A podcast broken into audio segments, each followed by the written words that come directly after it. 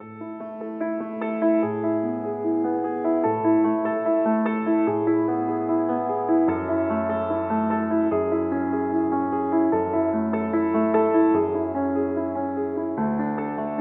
Comme l'ensemble des acteurs du monde culturel confrontés à la crise sanitaire, le Fonds social juif unifié s'adapte et invente de nouvelles façons de partager culture, savoir et découverte.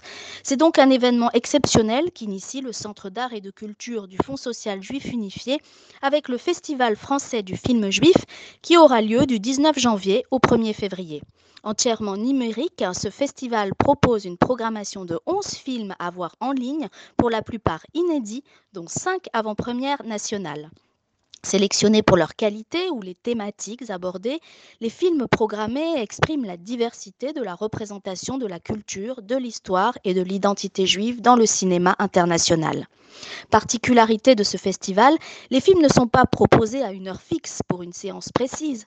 Ils sont chacun disponibles durant 48 heures sur une plateforme dédiée. Ils peuvent donc être visionnés de chez soi quand on veut, à l'heure que l'on choisit. Des bonus, interviews, débats avec les réalisateurs seront proposés en complément de certaines projections.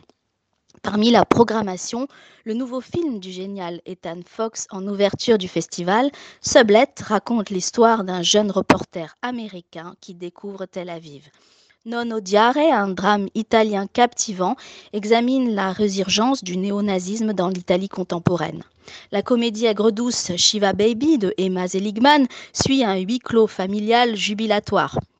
Olsi de Danny Menkin en clôture du festival est un documentaire qui retrace l'ascension et la chute fulgurante d'Olsi Perry, basketteur afro-américain converti au judaïsme et devenu citoyen israélien. Dans la programmation également, le très émouvant Félix Emera de Maxime Giroux, film canadien qui raconte l'histoire d'un amour impossible entre une femme juive racidique et un Québécois. Tous les films sont sous-titrés en français.